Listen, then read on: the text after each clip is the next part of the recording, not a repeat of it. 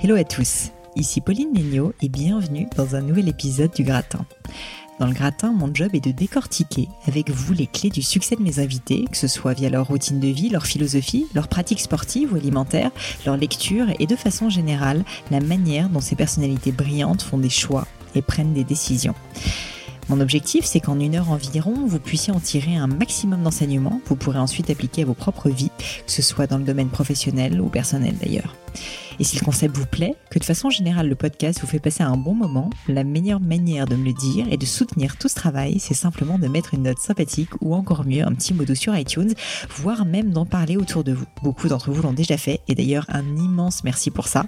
Et pour les autres, sachez que ça compte vraiment beaucoup pour donner de la visibilité au gratin, donc n'hésitez pas à prendre deux minutes de votre temps, aller sur iTunes via votre ordi ou votre mobile et à mettre une petite note ou un avis, ça compte vraiment.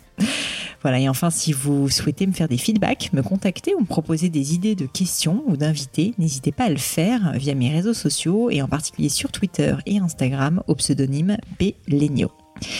Et aujourd'hui, j'ai le plaisir d'accueillir à nouveau Sarah Danint. J'ai déjà publié la semaine dernière un premier épisode où j'invitais Sarah, mais avec Sarah, on a passé un tellement bon moment qu'on n'a pas vu trop le temps passer et j'ai donc décidé de garder tout ce contenu extraordinaire et de vous le livrer dans une conversation en deux épisodes et non pas euh, un seul.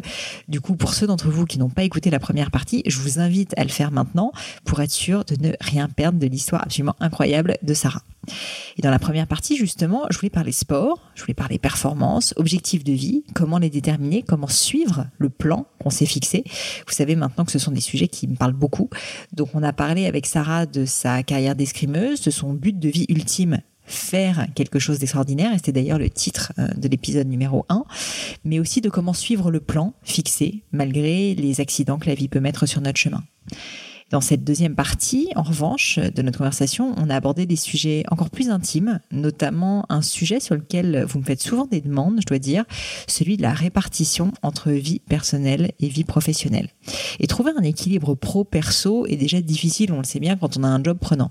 Mais imaginez que dans le cas d'une vie euh, comme celle de Sarah, euh, dont, dont tout est entièrement dédié et tourné depuis l'âge de 15 ans vers un objectif ultime aussi ambitieux qu'avoir une médaille olympique, remplir le challenge de l'équilibre vie perso et pro devient presque un prodige. Le fin mot de l'histoire, du coup, c'est une réalisation certes douloureuse, mais qui a le mérite d'être honnête, et je trouve un peu cathartique. C'est que tout avoir en même temps est impossible, et face à de tels objectifs de vie, il faut faire des choix, accepter des compromis, en tout cas durant le temps nécessaire pour atteindre son but. On a aussi parlé des combats de Sarah, pour la cause homosexuelle en particulier, ou pour l'association Premier de Cordée qui propose des initiations sportives à des enfants hospitalisés et que Sarah soutient activement. On a aussi évoqué son coming out, la difficile conversation qu'il a fallu avoir avec sa famille, pas simple comme vous pouvez l'imaginer, sa retraite du monde du sport de haut niveau et sa reconversion dans le digital, ce qui fait maintenant sens pour elle et des livres qui l'ont le plus marqué. Comme vous l'aurez compris, Sarah nous a fait un cadeau magnifique et je tiens à la remercier, celui d'être 100% elle-même, 100% Sarah Danint et de se livrer avec autant de sincérité que de lucidité. Vous pourrez la remercier sur son Instagram via le pseudonyme Sarah Danint, tout attaché. Mais je vous en dis pas plus et laisse place à ma conversation avec l'unique Sarah Danint. Un des sujets euh, que je voulais aborder avec toi, parce que je peux imaginer que c'est particulier dans la vie d'un sportif, c'est la répartition du temps entre vie perso et vie pro. J'ai beaucoup, beaucoup d'auditeurs qui me posent la question, qui me disent, est-ce que c'est possible d'avoir une vie personnelle quand on travaille énormément, que ce soit d'ailleurs euh, dans, le milieu entrepreneurial, dans un grand groupe corporate, etc., ou dans le milieu sportif. Toi, en fait, on en a vachement parlé dans la première partie. Euh, bah, en fait, tu avais un plan, tu avais un objectif, donc je peux imaginer qu'en plus, ce plan ben, fait que le reste devait s'adapter. Mais est-ce que du coup, tu peux m'en parler et, euh, ouais, juste me dire, ben, est-ce que tu as réfléchi et comment s'est organisé un peu finalement ta vie personnelle par rapport à ta, vie pro euh, qui était si prenante? C'est vrai, là, que tu me parles du plan. Et en fait, euh, c'est juste. Le plan enfin l'objectif était toujours la médaille olympique. Et c'est vrai que euh, le reste même si c'est important parce que euh, l'amour de la famille ou l'amour d'un partenaire de vie euh, reste important dans une vie quelle qu'elle soit. Mais ce sont effectivement enfin ouais elles, elles viennent s'accrocher au plan en fait. Donc ça, mmh. ça reste toujours toujours important de rester fixé sur l'objectif. C'est pas c'est pas égoïste, hein, c'est faux parce qu'on a besoin quand même de cet équilibre là. Mais ce que je veux dire, c'est que ouais, c'est c'est pas évident, effectivement, d'être sportif de haut niveau avec un, un niveau international euh, olympique et euh, d'avoir une vie privée. C'est-à-dire que, ben, euh, sans parler de, de, la personne avec laquelle on vit, on, on suit, moi, mes neveux, par exemple, je les ai pas vus grandir à un mm. moment donné parce que, ben, parce que, parce que j'ai fait le choix, en tout cas, d'aller chercher cette médaille-là pendant, mm. ils étaient très jeunes. après, ce qui est compliqué, c'est de, de on peut tomber sur quelqu'un de très sympa dans la vie, enfin voilà, mais c'est pas évident pour l'autre d'accepter en fait. Bien sûr. Parce que euh, finalement, et puis moi je fais de l'escrime, je fais un sport qui m'a permis de voyager un peu partout dans le monde quasi. Mais euh, il y a des gens qui partent des mois en fait, euh, qui partent des mois en compète, en stage, qui enchaînent. Moi, je revenais toujours chez moi. Je passais quand même, je passais, il y a des périodes où je passais 10 jours, 2 semaines par mois chez moi, ce qui n'est pas énorme. Donc, c'est pas évident quand même pour votre partenaire de vie de, de, de comprendre, euh, de, de, vous laisser du temps et euh, et puis même pour vous d'ailleurs, euh, parce que vous êtes concentré sur votre sur votre objectif, mais faut aussi quand même laisser un peu de place aussi à la personne avec qui vous vivez. Et, euh, et c'est pas si simple parce que il y a beaucoup de, y a, moi je connais beaucoup d'athlètes qui qui ont eu du mal à trouver ou à être avec quelqu'un qui l'entende et puis mm. surtout même eux à, le, à laisser de la place à cette personne parce que même si le projet est très important euh, après l'amour ben on sait tous que les ravages et les belles choses que ça peut créer euh, en chacun d'entre nous mais euh, mais euh, ouais, il faut aussi arriver à laisser de la place aussi à, à notre partenaire. Et pour le coup, euh, c'est d'autant plus compliqué, je pense, quand même pour une nana, parce que par exemple, pour avoir un enfant, une Olympiade, c'est 4 ans. Ouais. Une Olympiade, c'est 4 ans. Une sélection officielle aux Jeux Olympiques, c'est 2 ans. Avant la sélection officielle, il faut quand même arriver à, se être, au niveau, à être au niveau international et ensuite à rentrer dans le groupe France. Donc, il faut compter quand même au moins un an. Donc, ce qui fait que sur une Olympiade de 4 ans, il faut compter 3 ans. Sur ces 3 ans-là, vous êtes à fond dans votre projet. Ouais. On sait que quand on est, euh, quand les femmes sont enceintes, elles ont euh, un taux euh, de d'hormones enfin euh, assez fort et mmh. euh, donc voilà on sait ce que ça ce que ça signifie. Donc excitation ça veut dire on se sent forte etc bon à une certain au début hein, on est bien d'accord. Pas fatigué tout ça.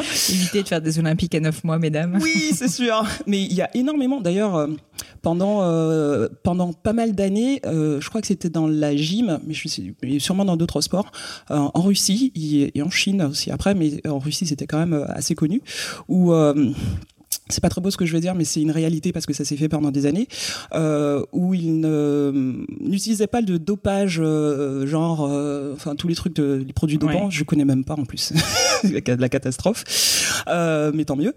Mais euh, ils s'arrangeaient une certaine période pour que les athlètes femmes, enfin les athlètes tombent enceintes et aient justement ce, ouais. ce, cette énergie, ce regain, mm -hmm. les hormones, etc. Donc en fait, quand on, on prépare une Olympiade, ben euh, et quand euh, voilà, vous avez un partenaire qui vous dit bah ouais, j'aimerais bien avoir un enfant, etc. Ben en fait, on le planifie. Mm. On planifie euh, avoir un enfant. On planifie, euh, on planifie tout. C'est, ça va peut-être choquer les gens parce qu'ils vont se dire bah, que finalement on n'a plus de liberté ou qu'on ne, il y a plus d'instinctivité dans tout. Mais on n'a juste pas le choix. Une Olympiade, c'est tous les quatre ans, on peut pas la rater. Ouais, en fait. c'est sûr. Donc et euh, ouais, c'est ça. Donc, non, mais euh, je comprends complètement. Et, et, une question que je voulais te poser, c'est euh, est-ce que euh, pour tes, que ce soit avec ta famille peut-être ou avec tes partenaires, j'imagine quand même que c'est pas facile quand tu es extérieur, même si on comprend ton implication, ton investissement pour ton sport. Est-ce qu'à un moment donné, tu as une conversation avec ces personnes pour leur dire bah, en fait, ma vie, c'est ce sport. Euh, je m'y dédie, c'est hyper important pour moi. Et en fait, je suis désolée, mais je vais devoir faire plein de sacrifices. Et du coup, on va dans notre couple ou dans notre vie de famille faire plein de sacrifices. Et en fait, je préfère euh, te le dire pour que tu sois au courant, parce que c'est vrai que je peux imaginer que quelqu'un qui débarque entre guillemets dans ta vie connaît pas ce monde-là. Euh, enfin, tu vois, c'est difficile.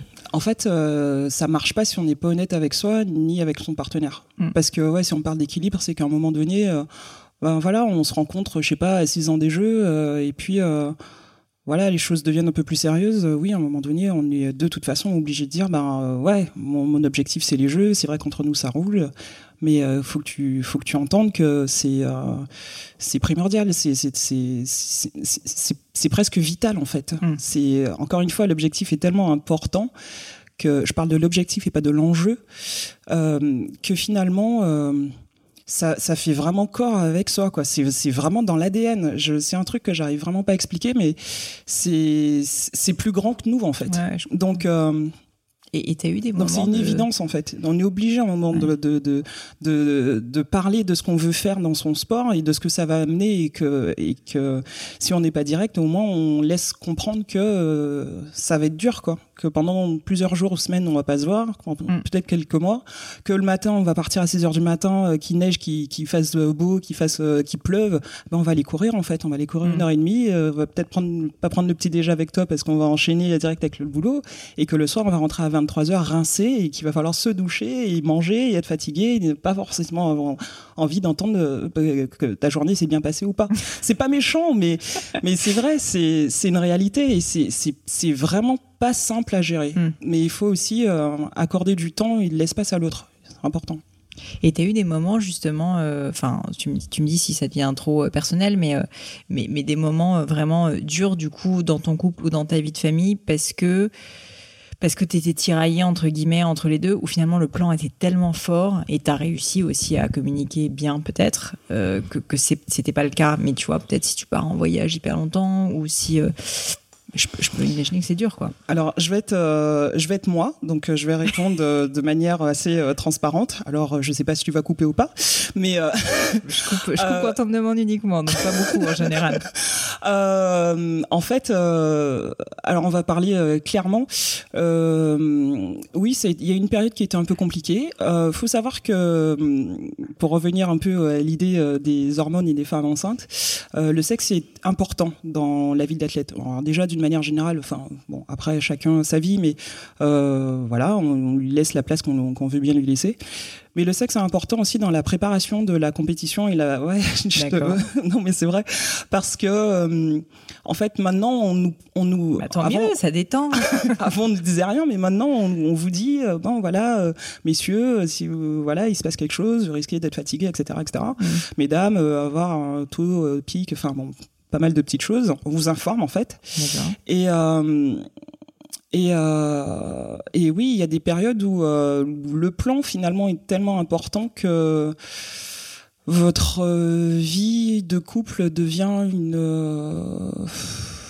je dis pas qu'elle passe à la trappe, mais il y a, on a tous eu. Moi, je connais aucun athlète qui n'a eu aucune difficulté je parle pas de sentiments, je parle vraiment de, la vie de, au quotidien et, euh, et euh, en l'occurrence euh, de très privé quoi.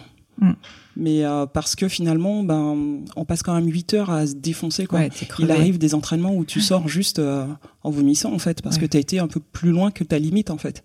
Et ça, juste même euh, l'idée euh, de enfin il y a des choses qui deviennent plus euh, qui deviennent juste plus à l'esprit quoi. Donc il y a, les, les, envies disparaissent quoi en fait. Donc voilà je suis un peu direct mais enfin j'ai essayé de pas trop l'être. Mais voilà il y a des périodes forcément compliquées. Et euh, un autre sujet, euh, du coup, un peu dans cette même veine, sur euh, donc sur sur ton couple, dont on a parlé brièvement en fait dans la première partie, donc sur le fait que ben donc tu fais partie de la communauté LGBT, mais je sais qu'aujourd'hui tu es assez impliqué, tu es assez investi quand même dans la cause au sens où tu tu bah voilà, es, assez active déjà, tu es ouverte là-dessus. Est-ce que est-ce que quand même tu sens que euh, ça a été euh, dans ta carrière d'athlète euh, ou dans ta carrière professionnelle un frein, peut-être un avantage aussi, je sais pas, à la rigueur? Euh, comment dire? En fait, moi, euh, ça. Alors déjà, je viens de la Guadeloupe, donc euh, à l'époque où je vivais en Guadeloupe, c'est pas le seul département où ça se faisait. Hein. On n'est pas obligé non plus de, de, quitter Paris non plus pour que ça que ça arrive ou mmh. aller en, en, Russie. Mais il y a une période où on tapait, où on frappait un peu les gens. ça se fait encore d'ailleurs. Donc en plus en Guadeloupe avec le côté euh, le enfin l'homme quoi l'homme dominant. Donc euh, voilà. Donc c'était pas si simple que ça. Euh, moi ça a été compliqué ça a été compliqué. Enfin ce qui a été qui était compliqué à un moment donné, moi, c'est en fait le regard euh, que certaines personnes ont eu à un moment donné, parce qu'on s'entraîne tout, toute l'année ensemble. On, ça signifie ben, qu'on mange ensemble, qu'on pendant les périodes de vacances, les gens qui partent en vacances, mais nous, on travaille ensemble, enfin parce que mm. c'est un travail, mais qu'on se douche ensemble aussi, qu'on dort ensemble. Mm. Et il y a des gens suffisamment cons qui, euh, qui, qui donc à un moment donné peuvent juste se dire que ah oui merde, en fait. Euh, ben elle est euh, elle est homo et euh, juste ne pas se doucher du jour au lendemain parce que je suis dans le vestiaire ah parce qu'on est euh, enfin quand, on, quand on est dans le vestiaire enfin les vestiaires c'est des douches enfin tout est ouvert et mm. puis on se connaît tellement qu'au bout d'un moment enfin on, est, toutes nues quoi toutes tout le mm. temps quasi donc et puis moi, la première fois, ça m'est arrivé très jeune et ça, ça m'avait, ça m'avait choqué à tel point qu'au bout d'un moment, enfin, la nana, je lui ai dit quand même, mais on se poilait bien avant, mais euh, et j'ai bien choisi les termes pour le coup. Et euh, vraiment, euh, c'est décevant que tu puisses imaginer que j'ai juste envie de te sauter, quoi, juste parce que je suis homo. Bah, bah c'est nul, quoi. Mais bon, mm. tant pis. Et pour finir, en fait, enfin pour revenir à la question, je suis, j'ai été marraine de la Gay Pride cette année en juin. Même si je vis librement, j'ai et puis euh, j'ai aussi choisi Paris parce que la Guadeloupe mm. c'était pas si simple et que Paris je me suis senti libre et bien et, et puis on est nombreux et puis tout le monde s'en fout en fait. C'est ça que j'ai aimé. donc voilà. Après ça a été compliqué pour ma mère et et euh, à tel point qu'elle qu'elle a même monté à un moment donné une espèce de task force avec mes frères pour essayer de me remettre dans le droit chemin. Jusqu'à ce qu'un jour euh, elle comprenne vraiment que j'étais euh, j'étais pas alcoolique j'étais pas euh, drogué j'étais pas j'avais pas une dépendance j'avais pas un problème en fait. Ouais t'étais pas malade quoi. Et ouais c'est ça et euh, enfin qu'elle comprenne. Jusqu'à ce qu'elle comprenne que j'avais décidé d'être heureuse en fait. C'est plutôt ça. Mm. et que c'était avec ou sans elle. Et pourtant ma mère pour moi c'est vraiment mon diamant quoi. Donc euh, à un moment donné il faut aussi euh, sauver sa peau même pour les gens euh, par rapport à des gens qu'on aime. Mm, mm, et, euh, et, donc oui, euh, j'ai réfléchi donc quand on m'a proposé de devenir la marraine de la Gay Pride cette année, c'était alors même si je vis très bien ma vie sans souci, euh, et que je ne voyais pas vraiment l'utilité de dire euh, prendre le micro et dire oui, euh, je m'appelle Sarah, je suis médaille olympique et je suis lesbienne. Mm. Mais en fait, je me suis rappelé, je me suis rappelé que ben en, Guadeloupe, à la période où j'étais, ben, on avait tabassé un, gars que je connais, par exemple. Que euh, dans certains départements, ben, il y a des jeunes qui ont des difficultés, que dans d'autres, dans, dans certains sports, et que même des athlètes connus ou des politiques connus, mais putain, franchement, mais portez un peu vos couilles, bordel, ben, euh, n'acceptent pas ou ne, ne je parle même pas de ceux qui n'acceptent pas, ne, ne, ne s'assument pas. Mmh. On est dans un monde de, de plus en plus libre. Et euh, je comprends pas que, les gens ne comprennent pas l'importance de leur poste en fait. Que je parle pas forcément des politiques, hein, euh, parce qu'il y en a quand même beaucoup qu'on voit souvent à la télé et qui ne le disent pas et qui en plus crachent dessus et ça c'est vraiment malheureux. Mais je vais parler que du sport puisque je suis à la base là pour ça quand même. C'est euh, c'est important. Pour moi, c'était important de dire, euh, même si euh, j'ai pas besoin de le revendiquer, c'était important par rapport à ce que j'ai vécu, par rapport à ce que d'autres personnes ont vécu et à ce que, par rapport à ce que d'autres personnes vivent encore en fait. bien sûr. De dire, ben, euh, ben ouais, ouais, on est comme ça et puis c'est pas grave en fait. surtout, je on vois a pas tous, euh, je pense dans notre entourage, un ami euh, homo. Enfin, moi, je sais que j'en ai plusieurs qui, oui, très certainement, qui, qui, euh, honnêtement, pour qui ça n'a pas été facile. le coming out n'a pas été facile, même à l'époque d'aujourd'hui. C'est mm. dur, honnêtement. Tu parlais de tes parents. Enfin, je peux imaginer que c'est ultra dur à, évoquer. Et donc, et donc, je pense qu'il y a quand même une notion de responsabilité aussi des figures entre guillemets un peu publiques comme toi, de montrer que, ben, en fait, ouais, on, non seulement on peut être heureux, mais en fait bah ouais, euh. On peut, on peut être libre, s'assumer, et que, et donc c'est pour ça que j'ai fait ce choix-là, effectivement.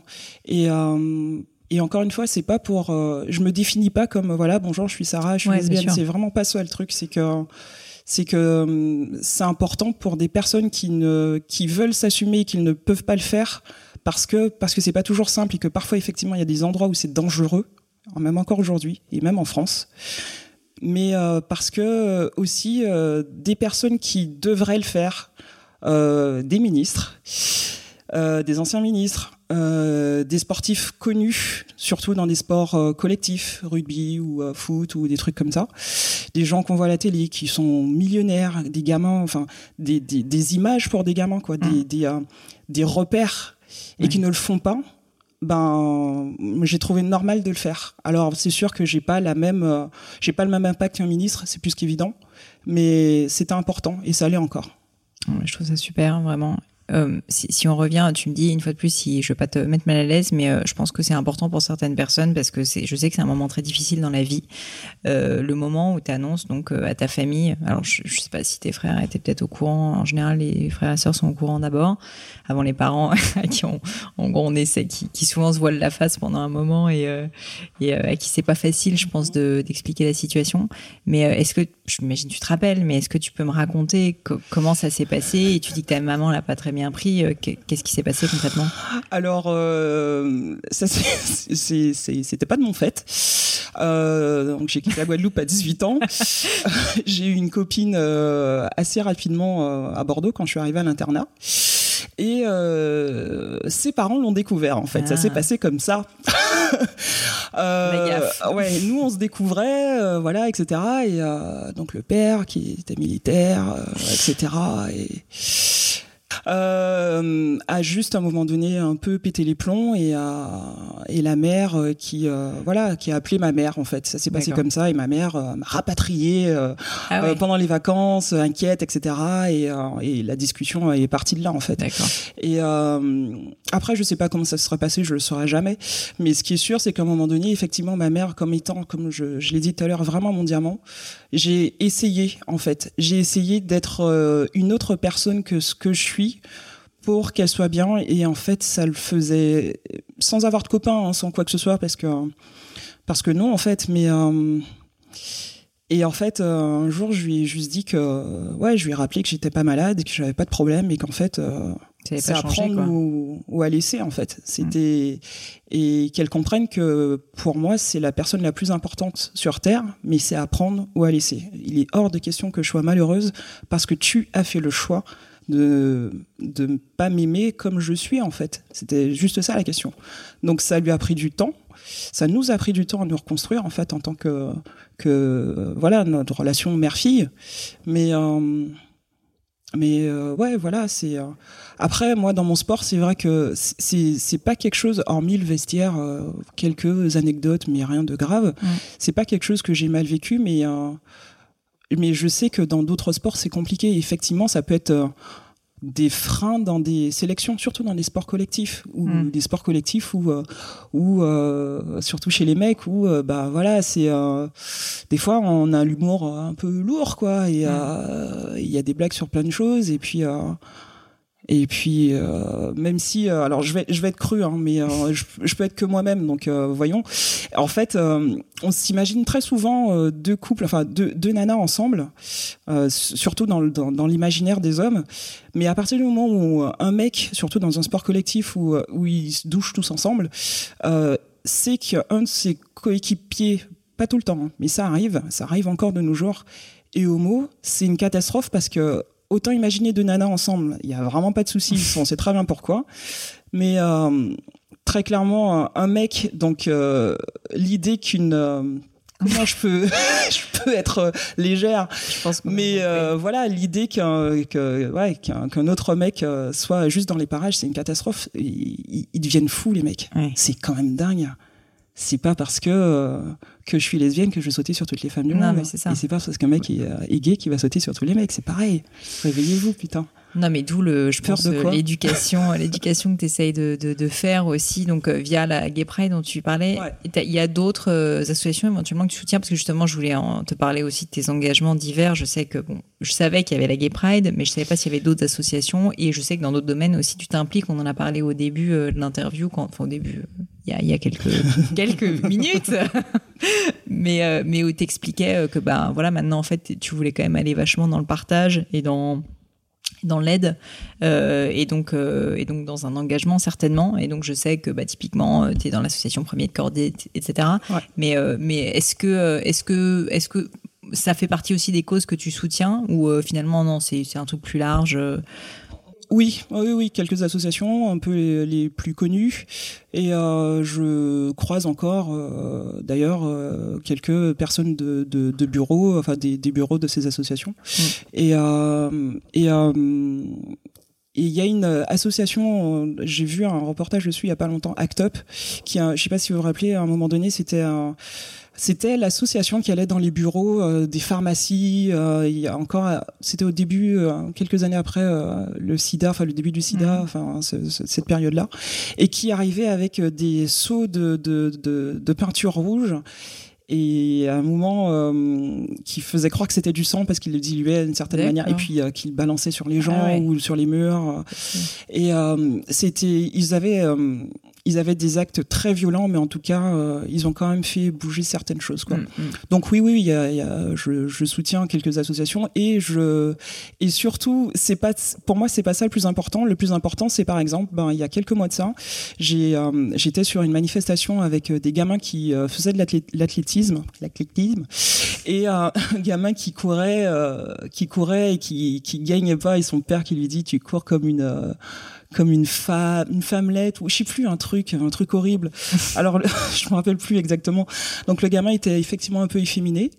Euh, c'est pas mon gosse, j'ai pas de gosse d'ailleurs, j'en ai pas encore, mais c'était juste impossible de rester là et de ne rien lui dire quoi parce que autant il, a, il est important pour moi d'échanger dans des collèges et des lycées avec des gamins etc mais c'est aussi important en fait d'échanger avec les parents les parents euh, on se fait, on grandit, on grandit dans notre environnement et puis on apprend des gens qu'on côtoie, des gens qu'on rencontre, des, voyages qu'on fait, etc. de notre environnement. Mais on apprend énormément forcément de nos parents à la base, des valeurs et etc. qui nous qui nous transmettent. Et il était quand même important pour moi de dire à, à cet homme que déjà il mettait une pression de dingue sur son fils que ouais, il était peut-être pas sur la première marche, mais qui s'efforçait quand même de faire ce qu'il fallait, et surtout de d'aller à fond sur son sur son truc quoi, et que c'est pas en le rabaissant que ça va aller mieux en fait, euh, et surtout, mais c'est quoi courir comme une femmelette, ça veut dire quoi en fait? Rien. Vous vous rendez compte qu'à un moment donné, votre gamin, il va voter, qu'à un moment donné, il va devenir un homme et que lui, il va peut-être aussi avoir des enfants? Que ce que vous dites, en fait, ça reste ancré, qu'à un moment donné, euh, lui aussi, il va transmettre quelque chose à son gosse et vous avez vraiment envie de ça? Bon, bien sûr, ça s'est mal fini, mais l'important, c'était de le dire. Ah et c'est important de le faire. Je suis d'accord. Je suis d'accord. Et du coup, euh, donc tu t'engages dans cette association, enfin dans diverses associations. Tu agis du coup au quotidien quand tu rencontres des personnes euh, pour, pour lesquelles tu n'es pas d'accord, c'est normal. Et, et donc, est-ce que tu peux me parler de Premier de Cordée aussi, qui est une autre association que tu soutiens? Alors, Premier Cordée. Euh, alors, je suis euh, membre effectivement de euh, Premier Cordée. C'est une association en fait qui essaie de changer le regard du handicap d'une manière générale, en faisant en l'occurrence des, c'est pas des team building, mais des interventions dans des entreprises.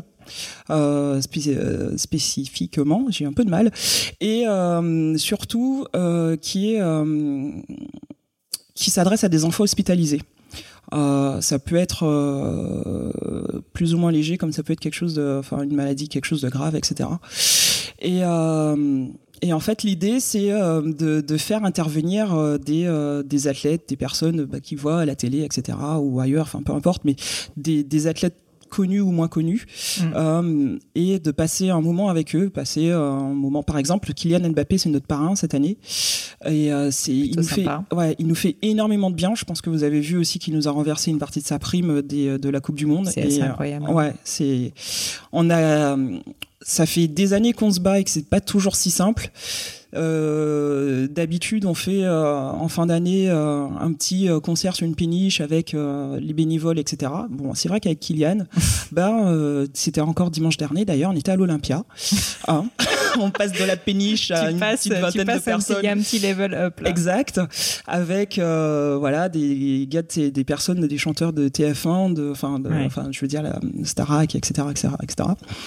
Et Louis Bertignac, enfin Zazie, enfin c'est pas c'est pas pareil. On a d'ailleurs euh, encore merci à toutes les personnes qui étaient présentes et aux entreprises, partenaires, etc. Parce qu'on a quand même pu euh, récolter 90 000 euros euh, dimanche. Ah Donc une journée. ouais. Ouais. Merci aussi Kylian. c'est important de le dire.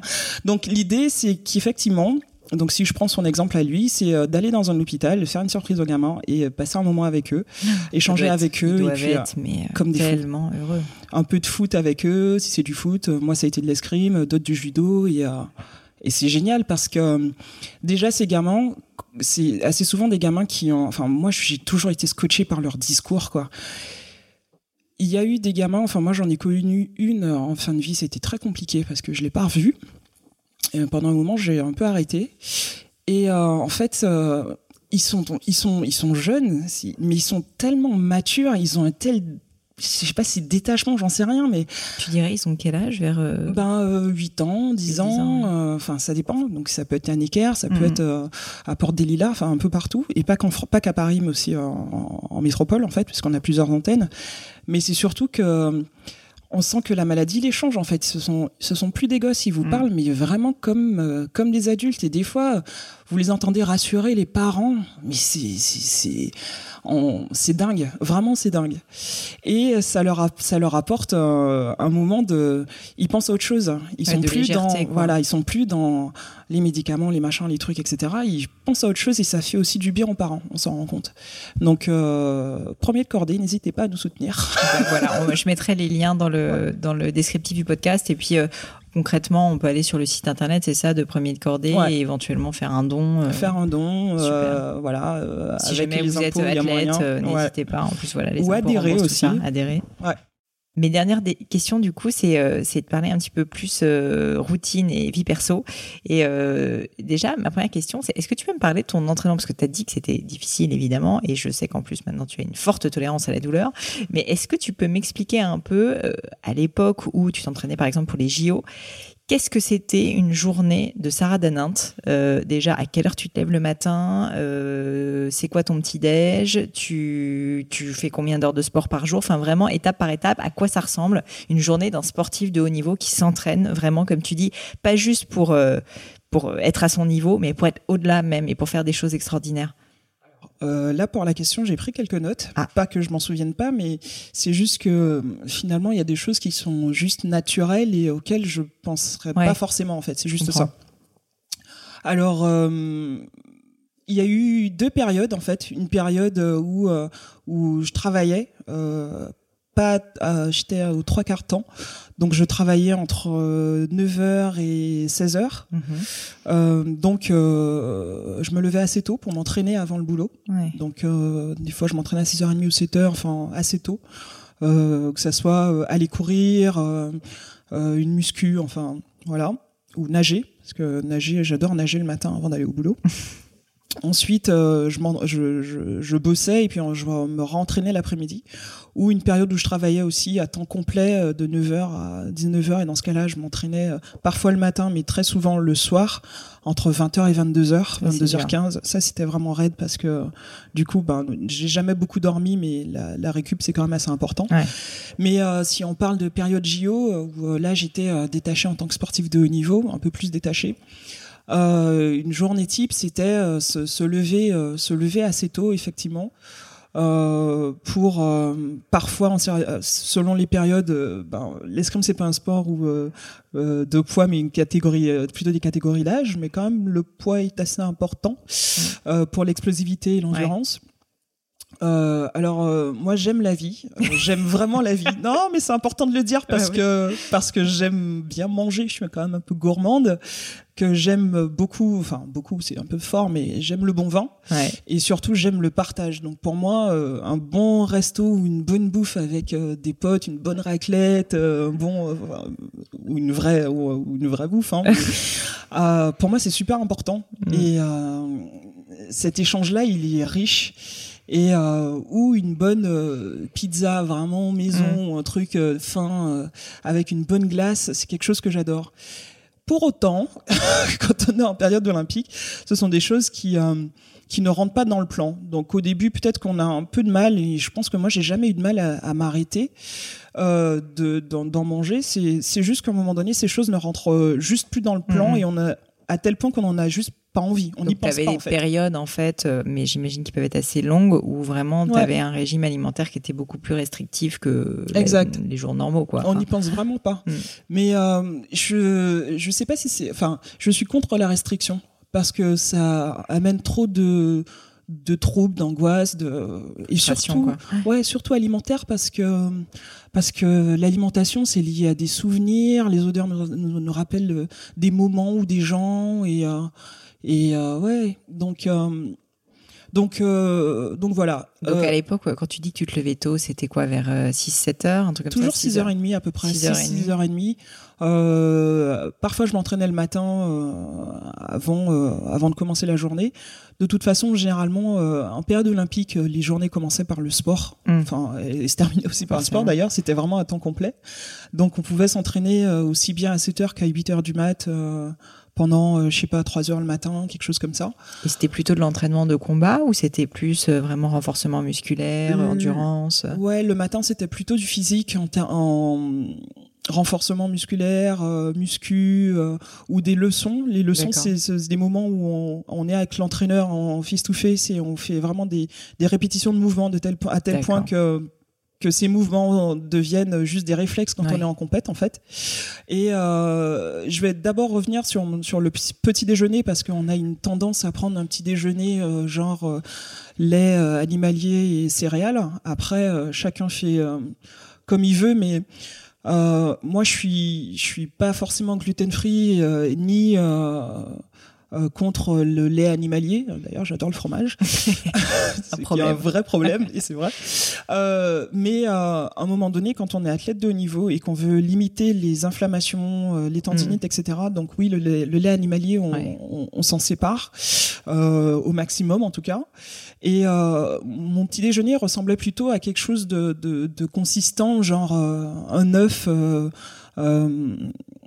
poché ou, euh, ou au plat avec euh, le, le, du bacon, le gras du bacon, mm. parce que euh, assez souvent les gens sont très protéines, viande blanche, blanc d'œuf. Mm-hmm. Le gras est important, le bon gras. Et puis le gras c'est important. Enfin, on en a besoin en fait. Il faut pas juste s'assécher tout le temps. Un peu d'avocat si possible ou pas, ou du riz ou des pâtes. Enfin, après, euh, pareil, là, je suis plutôt sur des pâtes, euh, des pâtes de riz ou des pâtes euh, de, de, quinoa, voilà, un tout petit peu, hein, parce qu'on est quand même au petit déj. Hein. là, on est encore au petit déj. Et puis une tartine de de, de, de, de beurre avec avec du miel ou enfin un apport, en tout cas, un peu en sucre, quand même, rapide. Et euh, la grosse erreur aussi, euh, je l'ai faite pendant longtemps, c'est un petit jus d'orange et citron pressé, mais en fait non, surtout pas. Euh, ça, je l'ai appris euh, assez tardivement dans ma, dans, ma, dans ma carrière, mais en fait, non, ça casse les fibres. Et il est préférable de manger euh, l'orange plutôt que, mm. que, que, de la presser. Ouais. Euh, après, voilà, on avait l'entraînement du matin où, euh, où là, on, ouais, pendant bien trois heures déjà, on se faisait déjà déchirer. On est à 8 heures du matin. Donc, en fait, c'est un vrai boulot. Donc, c'est comme si vous partez et que vous avez entre 8h et 11h, vous avez un gros objectif à remplir dans votre boulot. Et euh, c'est exactement ça. Donc on se faisait mal. On, se faisait mal parce qu'on savait pourquoi on était là aussi. Mm. Euh, que ça soit euh, aller courir où on se protégeait euh, bien en période parce que des fois on allait courir il neigeait il faisait moins que ça soit en Russie parce que ça nous arrivait de le faire ou, ou en métropole c'est pareil euh, après le physique on avait une période alors moi j'étais étirement un peu pas mhm. trop d'étirement parce que où c'est plus efficace, c'est quand même à froid malgré ce qu'on pense. Euh, donc euh, une petite récup, euh, quelque chose euh, vite dans la demi-heure, un apport glucidique assez important. quelque chose de, de sucré. moi, ce que je trouve le plus efficace après le sport pour l'apport, c'est c'est la banane. Hmm. Alors moi, je suis plutôt plus naturel que de prendre. enfin, j'ai utilisé des poudres hein, pendant pas mal de temps. Enfin, je parle de poudre euh, genre euh, Isostar, les trucs de genre là. Je parle pas, je parle pas de poudre euh, masse musculaire, les trucs de genre. Je suis assez contre. Mais chacun fait comme il veut. Dans, dans, ton sport, je pense pas que ça avait d'intérêt. La masse musculaire, c'est important pour l'explosivité, mais pas non plus Hulk parce que hmm. ça servira à rien. Ça te ralentira plus qu'autre chose. Ça, en fait. Tu deviens lourd aussi après. Euh, ensuite, ben, le déjeuner. Alors le déjeuner, ça pouvait être euh, euh quelque chose, je sais pas, une viande euh, blanche, viande blanche plutôt ou poisson. beaucoup de légumes, même hmm. si pour moi, encore maintenant, les légumes, c'est plutôt de la déco parce que c'est beau, ça, ça, met, ça met de la couleur. C'est pas ton truc. Ah, moi, je suis carnivore et j'aime la glace. donc, Voilà, ça sera dit. Et je, je fais attention, d'autant plus pour aujourd'hui avec l'impact justement de ce que, ce que ça représente pour la planète de consommer, de, consommer la de la viande. Donc voilà. donc oui, des légumes et puis un peu de quinoa, euh, de, de, de, de, pois, enfin hmm. des choses de genre. légumineuses. Légumineuses, exact. Euh, le soir, euh, plutôt lentilles. Enfin, l'après-midi, on avait encore une séance d'entraînement. En fait, on s'entraînait 8 heures par jour. Oui, c'est ça, j'allais te demander, c'est 8 heures par jour. Hein, entre, ouais, entre 6 heures et 10 heures, ça dépend des périodes. Hmm. Très rarement 12, mais voilà, ça fait à peu près 8 à 9 heures par jour. À côté de ça, euh, après l'entraînement, là, l'après-midi, c'était euh, déjà le matin. Moi, je suis pas du matin. Je pense que tu l'as vu à mon bonjour, Pauline, ce matin.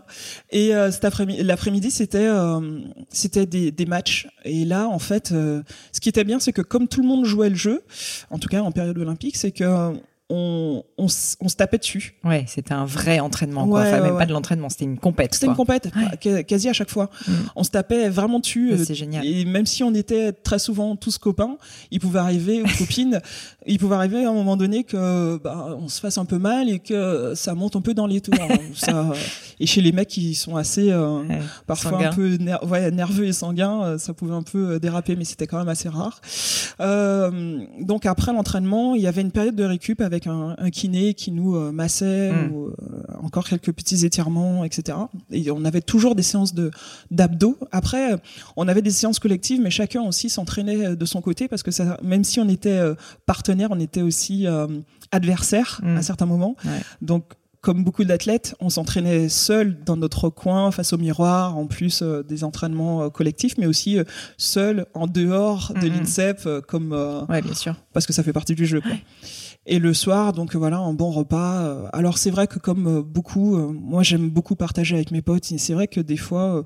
on fait juste le choix de se reposer parce que le sommeil est important. Alors, J'allais te demander justement, parce qu'avec 8 heures d'entraînement par jour, il faut quand même dormir un peu, j'imagine euh, alors moi j'ai jamais beaucoup dormi en fait. Hein. J'ai toujours dormi 4-5 heures. Alors avec des périodes, deux périodes quand même dans l'année où je suis vraiment fracassé, où je, je mets quelques jours à récupérer. J'ai toujours fonctionné comme ça. Mais euh, mais euh, en période olympique, je faisais euh, l'effort de me de me coucher plus tôt, ce qui était mmh. pas si simple. Et en fait c'est on a tous un rythme différent. On n'est pas mm. tous obligés de dormir 8 heures pour être en forme le lendemain et être efficace. On n'est pas tous obligés de dormir 6 euh, heures. Moi, je tournais peut-être aux alentours de 5 heures, 6 heures en grosse, en grosse période parce que de toute façon, euh, le corps est fatigué et l'esprit aussi. Et ce qui fait qu'à un moment donné, euh, alors, il est préférable de dormir de 23 heures à 7 heures du matin que de 2 heures du matin ouais. à ouais parce que ça aussi ça compte en fait. Le corps euh, récupère pas de la même manière ne régénère pas de la même manière non plus. Et euh, et ce que je dis, c'est que qu'on soit athlète ou qu'on soit euh, euh entrepreneur ou autre, euh, le sommeil a une part super importante dans la prise de décision le lendemain dans la forme physique, mais la forme mentale. Et c'est souvent quelque chose qu'on néglige. Alors, on, se dit toujours, il faut être en forme physiquement, il faut aller courir, il faut machin, et puis il faut manger correctement.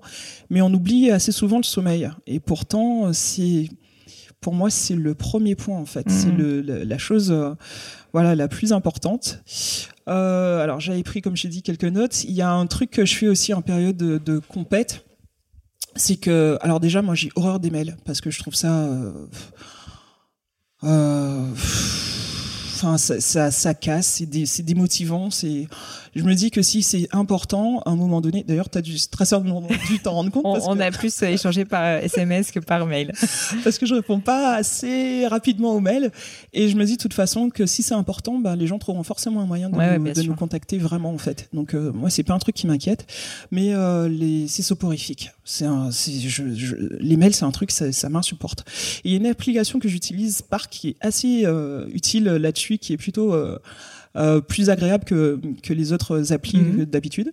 Et euh, il y a un truc que je fais, donc euh, déjà, je lis très peu de mails en vraie période olympique. je me coupe, je me coupe des messages en fait de de du stress des autres. Ouais, c'est ça. Puis pas trop regarder ce qui se passe ailleurs et pas trop, j'imagine, écouter la presse et compagnie qui peut te démotiver. Ouais, tu restes dans ton truc, dans ton jus, euh, etc. Et un truc aussi euh, très important que je fais encore aujourd'hui à certaines périodes, euh, en tout cas une période de gros challenge, que ce soit professionnel ou, ou de ma boîte que je suis en train d'essayer de monter petit à petit, enfin de mon projet en tout cas que j'essaie de, de monter petit à petit, c'est alors je suis, je pense qu'à un moment donné, on aurait pu me greffer mon téléphone la main, ben, j'essaie de le couper à 19h. Parce tu que le coupes à 19h complètement. Et c'est chaud. Hein. C'est génial. c'est chaud, mais c'est génial. Il m'a fallu des jours pour arriver à le faire. Euh, parce, que, parce que déjà, c'est. Euh, alors, les notifs, je les, je les, je les enlève. Euh, plus plus de, notifs sonores, sauf peut-être pour les SMS encore. Ouais, moi aussi, il est tout le temps silencieux. C'est un problème parfois d'ailleurs parce que je loupe des appels, mais Bon. Mais encore une fois, si c'est important, on arrive à, mm, nous, mm. à, nous joindre finalement. Euh, J'utilise le, soir, euh, je ne sais pas comment elle s'appelle cette fonction. Euh, de... de mettre en mode nuit, c'est ça, ton téléphone Ouais, moi aussi, je trouve ça assez génial. c'est parce que euh, quand on n'arrive pas à dormir, surtout ne pas se mettre sur son téléphone, mm, quitte à avoir un écran lumineux autant que ça soit la télé parce qu'elle est plus éloignée que, que, que, le téléphone. Et en fait, c'est la luminosité du téléphone euh, recule la sécrétion de mélatonine, qui est quand même l'hormone qui nous permet de dormir. Donc euh, j'essaie de couper le téléphone euh, à 19h et c'est pas si simple. Et, et voilà. Un bon conseil, je pense. Ouais. Donc après voilà, donc euh, j'ai parlé un peu de nourriture, donc euh, étirement, muscu, euh, muscu, on avait de la muscu deux, mhm. trois fois par semaine, on faisait du cardio deux, trois fois par semaine, et à côté de ça, on avait aussi les entraînements d'assaut, les matchs, les leçons avec les entraîneurs, beaucoup de récup de jambes avec les kinés. Il y avait un, un moment que j'adorais, mais vraiment beaucoup, c'était la cryothérapie. Ah oui, alors ça j'en ai entendu parler, mais j'en ai, j'ai jamais testé. Oh oui, Pareil que c'est. c'est un moment douloureux, hein, parce qu'on monte quand même à moins 40 ou moins 60, Quel je sais plus. Euh, mais par contre, ça fait vraiment un effet. Ouais, avec des sas différents, bien sûr, mais ça fait un effet de fou, en fait. C'est super efficace. Alors, il y a deux choses que j'adorais. Euh, c'est, euh, je supporte pas le froid. Hein. c'est la cryothérapie ou les bains de, les bains de glace. Ah, oh. ça, me, bah, ça me fait froid rien que d'y penser, parce que encore la cryo, c'est le vent et c'est enfin c'est du souffle. Donc ça fait ça fait un peu euh, mal, ça fait un peu et c'est efficace. Mais les bains de froid où c'est là c'est vraiment beaucoup plus efficace. C'est pire parce qu'en fait ça ça rentre dans la chair en fait et on a l'impression d'avoir les os même froids. Donc à l'inverse de la cryo, c'est que ça reste ça reste plus longtemps, un vrai moment de bonheur. Et, mais efficace. mais super efficace donc il y avait ça et puis le j'oublie le nom mais c'est un c'est une espèce de, de, de pistolet euh, qu'on qu'on qu'on vous colle sur euh, une douleur une contusion que vous avez que ce soit musculaire ou osseuse et euh, et euh, le kiné se fait toujours un moyen, un, malin plaisir de sourire quand il vous le fait. Et c'est comme si vous aviez un marteau-piqueur qui vous tapait exactement au moment, enfin sur le lieu. Et c'est censé améliorer aussi le. Bah, c'est pas censé. En fait, ça fait, ça fait ça fait euh, saigner un peu plus, mais pour euh, récupérer plus vite. D'accord, ça dilate un peu les vaisseaux et du coup, j'imagine derrière tu. C'est super efficace. Et un, et un dernier, un dernier petit tips. Euh, il y en a sûrement d'autres, mais euh, là qui me vient, c'est il y a un truc qui m'a toujours fait rire quand je prenais l'avion et pourtant on, on, voyageait quasi tous les 15 jours. On a un peu fait j'ai eu cette chance avec le sport justement de, de, quasi faire le tour du monde. Enfin, il me reste pas énormément de pays en Amérique du Sud, par exemple. Euh, en Asie, j'en ai fait qu'un, euh, c'est la Chine, mais sur le globe, euh, j'en ai quand même fait pas mal. En Amérique latine, je crois qu'il m'en restait peut-être deux. Enfin, voilà. Euh, j'ai vraiment eu cette chance de pouvoir voyager, de rencontrer des gens, mmh. de, de, de, découvrir des cultures euh, différentes parce que moi, en plus moi dans le tourisme j'aime pas euh, le truc classique ouais, de, de, aller dans un car ouais non j'aime rencontrer vraiment les gens et savoir vraiment comment ils vivent c'est euh, ce, qui, ce, qui, me faisait toujours marrer, c'est euh, et je, je, je, porte pas vraiment de jugement dessus, mais un petit peu quand même, je l'entends. C'est euh, c'est les femmes ou même des mecs, mais souvent les femmes avec des chaussures à talons de fou, des, des jeans très serrés, maquillage de fou pour prendre l'avion. Oui, ça moi aussi, ça me dépasse. C'est totalement. Moi, je suis genre hein. en pyjama. mais mais c'est ça qu'il faut justement. En fait, quand on prend l'avion, on est censé euh, avoir un jean large ou un, ou un bas de survêt, euh, un truc, en tout cas pas près du corps parce que mm. ça permet déjà au corps de respirer parce que quand même euh, les choses, le corps se dilate un peu avec mm-hmm. l'avion. nous, euh, dans, dans, le sport, on a tendance à utiliser des bas de contention parce que c'est super efficace. Sur les longs courriers, euh, les vols de 24 heures ou enfin même de 8 heures, déjà se lever toutes les deux heures et faire 5, 5, 5 minutes, juste, on va pas dire d'étirement, mais on bouge un peu et puis et puis et puis on essaie d'activer un peu le retour veineux en se mmh. massant du de la cheville au, au, au mollet. Mmh. Et euh, surtout en arrivant, euh, euh, on s'étire un peu et puis on fait une petite séance de sport entre 5 et une heure, quoi, que ça soit, une demi-heure, pardon, que ça soit aller courir, que ça soit, je sais pas, n'importe quoi, parce que du coup le retour veineux, enfin le retour est plus rapide.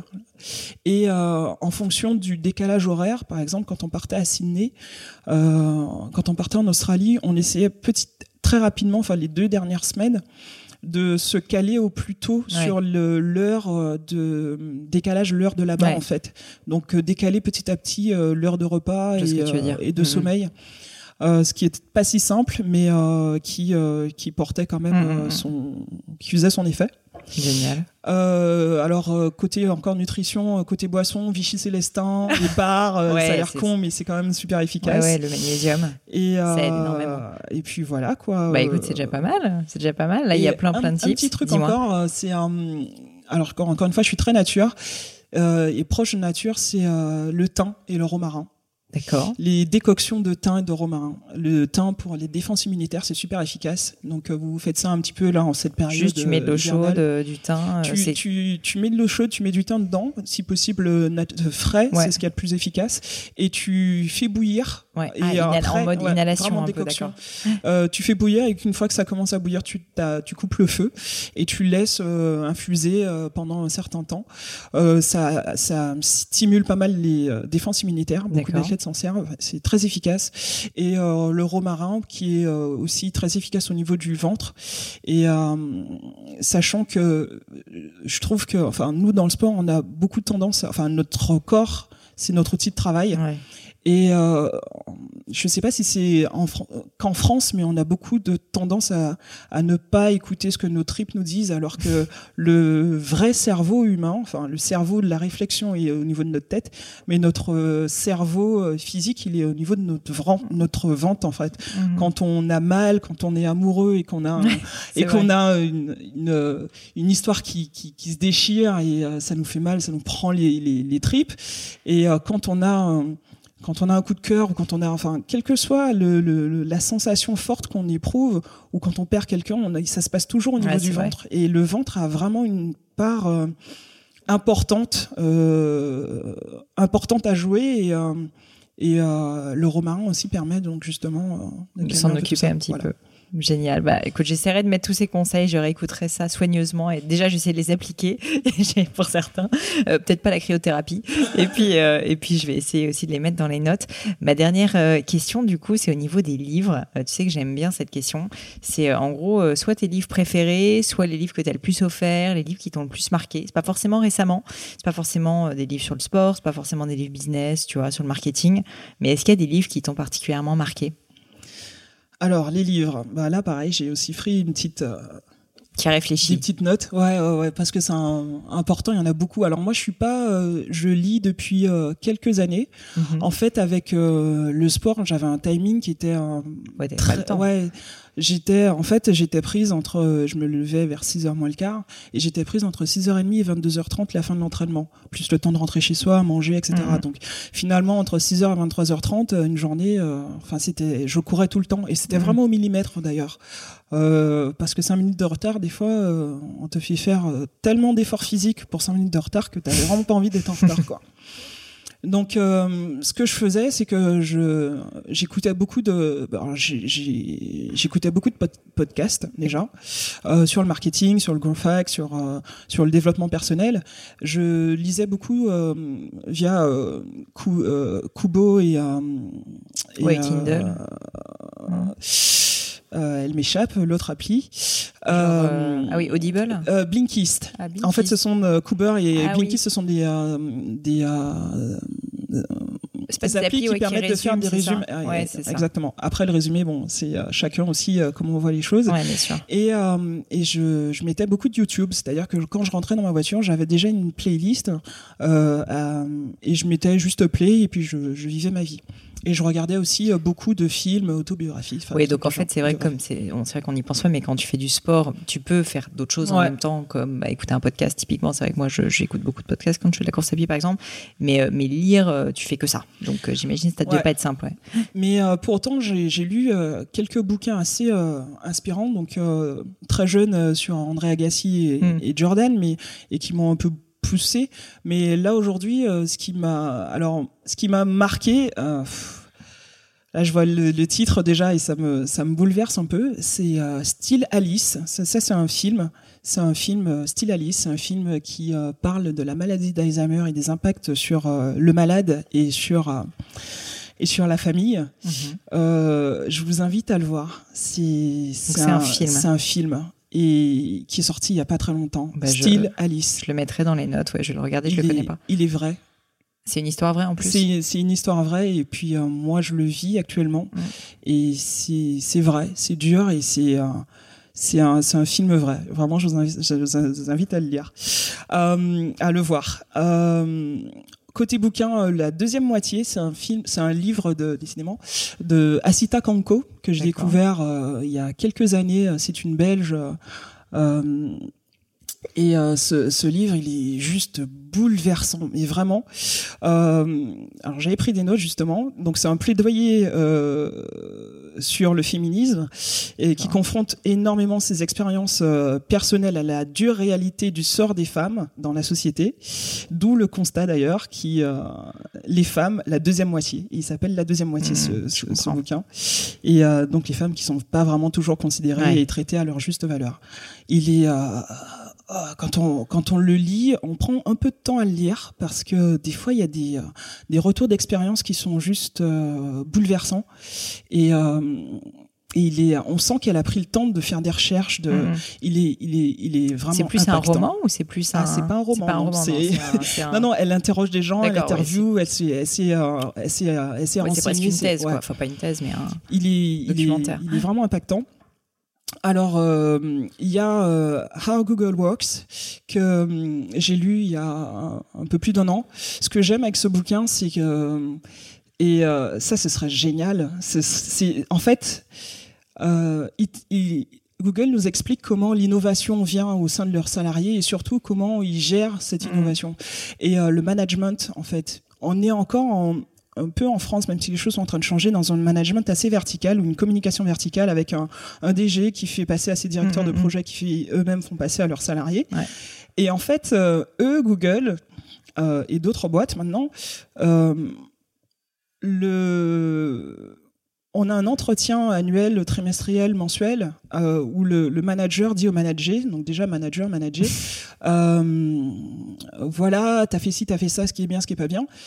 Mais en fait, le manager, lui aussi, Ouais, fait son a- retour au manager. ouais. Et ça, c'est juste important parce que je regarde encore euh, aujourd'hui dans des boîtes dans lesquelles j'ai évolué, où des fois on a juste envie de leur dire, mais peut-être que tu peux t'améliorer toi aussi sur certaines petites choses, hein, surtout en l'occurrence la communication. Et euh, et euh, c'est finalement euh, les nos managers, eux, ils ont juste le retour de, du Bien DG ou de, Mais donc, de- ils voient pas vraiment comment voilà, les gens. euh, voilà. euh, Et ça, ça, je trouve ça vraiment powerful parce que parce que si tu joues vraiment le jeu, bah tu grandis. Mm, c'est sûr. Donc il y a ça et puis le fait que aussi quand ils quand ils embauchent des gens, ils embauchent pas juste des gens qui sont susceptibles de faire quelque chose de bien. La plupart du temps, et ça c'est ce que nous on faisait dans le sport, c'est qu'ils embauchent des gens qui sont plus forts qu'eux. Ouais. Et ça, c'est quand, quand moi j'en parle, même dans ma société actuelle, il y a des gens qui trouvent que que c'est une prise de risque. Une Ouais. prise de risque. Ouais, ils ont pourquoi peur de Parce perdre que leur poste ou ouais, mais c'est ridicule. Au contraire, c'est. Enfin, moi, dans, dans le sport, j'ai toujours appris avec euh, en observant les plus forts et en et en apprenant de ce qu'ils faisaient, en fait, en échangeant avec eux et en les observant. Mm. Donc, euh, dans le boulot, je trouve que c'est aussi quand même. Bah, je rebondis un peu là-dessus. Il y, a un, il y a un bouquin, je sais pas si tu l'as lu, qui s'appelle OKRs, donc c'est Objectif Key euh, Result. Je vous avoue que je ne me rappelle pas du nom de l'auteur, mais c'est lui qui a inventé ce concept en fait. Donc, il y a un moyen, enfin, c'est une nouvelle manière de manager et donc qui est celle justement appliquée chez Google. Et euh, en gros, il a collaboré avec Google dans cette, euh, enfin, sur la création en fait de leur système de management et juste de fixation d'objectifs. Et euh, le livre est hyper intéressant et, et, je trouve mérite d'être lu. Je les mettrai aussi dans les notes. Bon, bah, c'est génial. Et j'en ai juste deux. Vas-y, vas-y. Euh, alors, euh, je vais pas en parler euh, énormément. C'est euh, Les Brutes en blanc. Je connais pas. C'est un médecin qui a décidé d'écrire sur la façon justement dont la communication, la, ouais, le la système façon, médical. ouais, ouais, le système médical. Il s'est fait déchirer par ses, ses, ses confrères, ce qui est un peu entre guillemets normal, euh, mais qui dit vrai. Les brutes en blanc. Les euh, et puis, euh, alors moi, pour avoir été euh, malade, mer, ouais. je le comprends. Et puis aujourd'hui, d'être en, en train de perdre ma mère, donc c'est aussi, c'est encore quelque chose que je comprends parce qu'il y a encore un peu plus d'un an, euh, son médecin nous disait oui, bon, elle a pas grand chose, etc. Au bout d'un moment, j'en ai eu marre, je lui ai rentré. Je. Après, voilà, je suis trash, je suis direct. Je suis, clairement, je lui ai dit mais elle a quoi? Là, vous vous foutez de nous, on tourne en rond. Dites-nous. Et euh, il a fini par par dire bah oui, elle est malade, elle a ci, elle a ça. Et et je l'ai engueulé, je l'ai pourri ce mec parce qu'il lui, il avait décidé de faire le choix de nous priver du temps qui nous reste avec elle, juste parce qu'il a pas les couilles de nous dire les choses. Mm, mm. Et ça, c'est c'est inadmissible. Donc les brutes en blanc, je vous invite à le lire. Et le dernier euh, qui me bouleverse, je l'ai, euh, je l'ai pas fini en fait parce que quand j'ai lu le résumé, euh, alors Sherry Sandberg, c'est la COO de, de Facebook, qui écrit Option B. Et en fait, elle parle de, de, de la perte de son. Elle a perdu son mari euh, de manière assez horrible. Et moi, j'ai perdu mon père il y a. Ça va bientôt faire deux ans. Et euh, je, à ce qui paraît, avec le temps, on s'en remet. Enfin, on- ça va mieux. Donc, je vais attendre encore. et, euh, et en fait, euh, quand j'ai lu le résumé de ce livre, j'avais l'impression qu'on, qu'elle avait juste pris mes mots. Ouais. Alors, Sheryl Sandberg, je ne la connais pas, mais c'est pas juste la pensée, mais vraiment les mots. Ouais. C'est-à-dire que c'est tellement violent que voilà, ça fait aussi partie de la vie et que on, on se relève, on finit par se relever. Après, elle parle aussi des comportements des personnes qui nous entourent, qui savent pas comment faire, qui savent pas comment nous parler, et qui, au début, moi, je- je- j'en ai un peu voulu à mes potes, mais en fait, ils font ce qu'ils peuvent. Bien Ils font juste ce qu'ils peuvent et qui savent. Ça- tu, on tu est- sais jamais comment gérer Ouais. ce genre de choses. ouais. On a appris beaucoup, on apprend beaucoup de choses dans la vie, mais on nous apprend pas comment euh, comment gérer ce genre de choses finalement. Et euh, donc il y a ça, et puis euh, et puis et puis oui, des années après, enfin voilà, ça va bientôt faire deux ans, et je commence à avoir mal au bide parce que la date d'anniversaire c'est une date qui fait vraiment qui fait vraiment mal. Et et euh, donc on est encore un peu dessus et que les gens se disent mais euh, ça va pas, t'as pas l'air bien et tu dis, tu dis bah ouais je pense à mon père et qui te répondent oh bah ça va, ça fait ça fait c'est bon c'est indélicat mais mais bon voilà option B de Sheryl Sandberg qui a Bah, que j'ai du euh, mal à lire parce que Ouais, c'est encore te- frais mais mais assez euh, C'est touchant. intéressant ouais. Bah, je vais le, lire. je vais le lire, c'est sûr. Merci beaucoup Sarah pour tous ces conseils, pour tous ces livres qui ont l'air dingues. Et je suis hyper contente parce que je n'en connais aucun. Une fois n'est pas coutume, donc je suis super contente et je vais pouvoir découvrir tout ça. Et je mettrai les notes, bien évidemment. Ouais. Ça marche. Bah, écoute, euh, Sarah, je te remercie mille fois. Je voulais te demander, est-ce que tu as une dernière question que tu voulais, tu voulais aborder, un sujet dont on n'a pas parlé, que j'aurais oublié? On a parlé de pas mal de choses. Alors moi j'aimerais parler d'un enfin rajouter un petit truc. Ouais.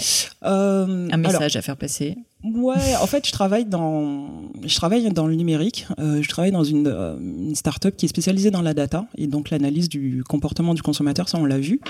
Euh, je, je me rapproche de beaucoup d'associations, euh, euh, aussi des associations euh, contre le cancer et euh, surtout le fait que le cancer soit pas, euh, surtout pour les personnes qui qui ont qui ont survécu, qui reviennent euh, au boulot, qui ont qui sont un peu, euh, on va pas dire affichés, mais qui ont déjà vécu une période assez compliquée dans leur vie et finalement, ben, on retrouve pas forcément leur poste, ou n'ont pas forcément l'accompagnement ou le soutien, etc. Donc euh, voilà, ça aussi, je vais te donner les liens parce que du coup là, ça, ça me revient pas là tout de suite. Mais euh, c'est surtout que euh, je j'aime beaucoup rencontrer des gens, j'aime beaucoup le partage et c'est vrai que je trouve que, enfin, pour moi maintenant, il est de plus en plus important d'aller, euh, d'utiliser le numérique parce que de toute façon, c'est quelque chose qui est présent chez tout le monde de plus en plus pour euh, essayer de changer le monde. Je pense qu'on est encore une fois, hein, comme je disais, on, peut tous avoir un objectif dans nos vies et, et à un moment donné switcher pour euh, faire quelque chose d'extraordinaire au sens propre. Donc être médaillé olympique, pour moi, je pense que c'est quelque chose d'extraordinaire. Et je pense qu'on peut tous faire quelque chose et il faut pas juste se dire ben euh, voilà il y a des politiques ils vont faire ci ils vont faire ça et puis tant pis. En fait euh, si on se donne tous un peu la main ou on fait tous un petit geste euh, il y a moyen d'essayer de changer les choses. Alors moi j'aimerais bien essayer de les changer par le numérique mais vous pouvez tous aussi faire quelque chose quoi. Soyons tous ensemble en fait c'est juste ça que je veux rajouter. C'est magnifique. Le, le, plan de Sarah du coup a changé. Mais je pense que ça va être un beau plan et j'ai hâte de voir ce que ça va donner. On verra Merci beaucoup, beaucoup, Sarah, pour tout ton temps et puis euh, pour tous ces partages. Franchement, c'était euh, c'était vraiment passionnant et, euh, et je trouve, enfin personnellement, j'ai trouvé ça très touchant en plus. Donc je te remercie et puis peut-être une prochaine fois pour un prochain épisode. Merci à toi. Juste une dernière chose avant de, de te quitter. Est-ce que tu peux euh, me dire où est-ce qu'on te contacte euh, sur les réseaux sociaux? Donc je vais mettre déjà évidemment le lien évidemment de premier de cordée euh, sur euh, sur le sur le blog du podcast et puis dans, dans le descriptif. Mais est-ce que tu peux me dire aussi si des personnes veulent te contacter, te suivre, euh, quel est le meilleur moyen de le faire? Alors Sarah Danante, quasi tous les réseaux sociaux. Donc assez active sur Instagram et un peu moins sur Twitter. Et euh, LinkedIn aussi, euh, sans souci. Et ma page Facebook. N'hésitez pas, je suis, je réponds pas tout de suite hein, mm. parce qu'il y a quelques demandes et par mail non plus.